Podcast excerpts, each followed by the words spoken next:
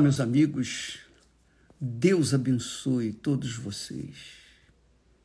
Ah, se as pessoas sinceramente dissessem amém, graças a Deus, que Deus me abençoe. Se você crê nesta oração simples, nessa determinação, nessa profecia bíblica, Deus abençoe, então isso vai acontecer com você. Olha só, é, eu gostaria de é, chamar a atenção sua para o texto que nós vamos ler que é extremamente importante, porque é um texto que foi Jesus quem falou, a palavra que Jesus falou. Não foi um profeta, não foi um apóstolo, não foi um servo, não, foi o próprio Deus na pessoa do filho dele. E ele estava falando para muitas pessoas, milhares de pessoas. Diz o texto aqui de Lucas, capítulo 12, que ajuntando-se, entretanto, muitos milhares de pessoas, de sorte que se atropelavam uns aos outros, começou a dizer aos seus discípulos: Acautelai-vos primeiramente do fermento dos fariseus, que é a hipocrisia. Então Jesus alertou os seus discípulos com respeito à hipocrisia, porque ela é uma peste, é uma peste perniciosa que vai se alastrando e contaminando por onde quer que chegue. Mas ele estava falando isso, e em seguida ele diz o seguinte: aí ele se dirige não só aos discípulos, mas ele se dirige a todos. E como ele estava se dirigindo a todos, ele chamou a todos de amigos. Amigos.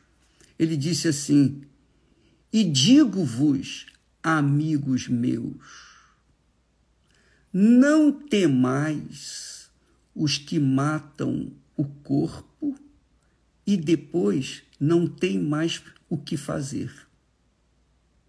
Mas eu vos mostrarei a quem deveis temer. Temei aquele que, depois de matar, tem o poder para lançar no inferno. Sim, vos digo, a esse temei. Então, quando você ouve alguém falar assim, ah, o inferno é aqui na terra, é porque essas pessoas que falam assim são ignorantes com respeito à palavra de Deus, às coisas espirituais. Elas falam por falar porque ouviram alguém falar. Então há muita incredulidade no mundo com respeito à morte, ao inferno. Com a morte todo mundo sabe que existe, mas com respeito ao inferno, todo mundo diz: ah, no final das contas, Deus é amor, ele vai dar um jeitinho para mim lá. Não tem isso não, minha amiga, meu amigo. Deus não nos trata dessa forma, de acordo com os nossos achismos, pensamentos, não. Ele nos trata de acordo com a sua palavra. Sua palavra já é o nosso juiz. Você sabia disso? A palavra que você tem ouvido já é o juiz seu, meu, de cada um de nós, a palavra de Deus. Então a palavra de Deus já, já dá o juízo do que vai acontecer se nós não despertarmos para não atentarmos para a palavra de Deus. Então Jesus está falando assim: digo-vos, amigos meus, não temais os que matam o corpo e depois não tem mais o que fazer. Mas eu vos mostrarei a quem deveis temer. Temei aquele que, depois de matar, tem o poder para lançar no inferno. Sim, esse vos digo, a esse temei. Então, temer a Deus. Você pergunta, o bispo, mas o que é temer a Deus? Eu sei que o inferno existe. Jesus está falando é porque existe. Quem está a falar sobre o inferno é Jesus. Então, existe. É um fato.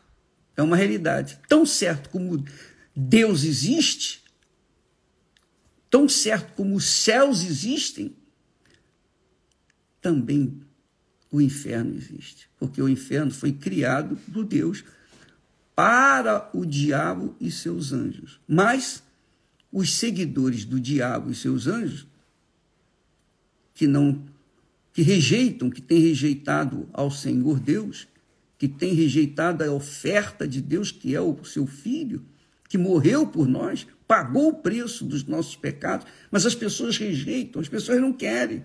As pessoas, ah, cada um tem a sua religião, elas dizem, ah, Deus é bom, é, é, no final das contas todo, todos nós vamos entrar. Não. Jesus disse: temei a Deus. E temer a Deus é observar, dar atenção à palavra dele e seguir e obedecer.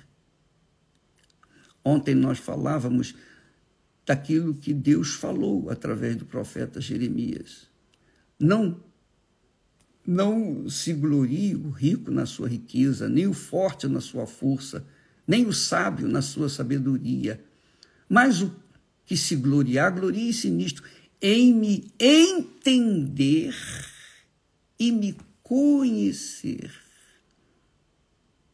Nisto consiste a glória do ser humano.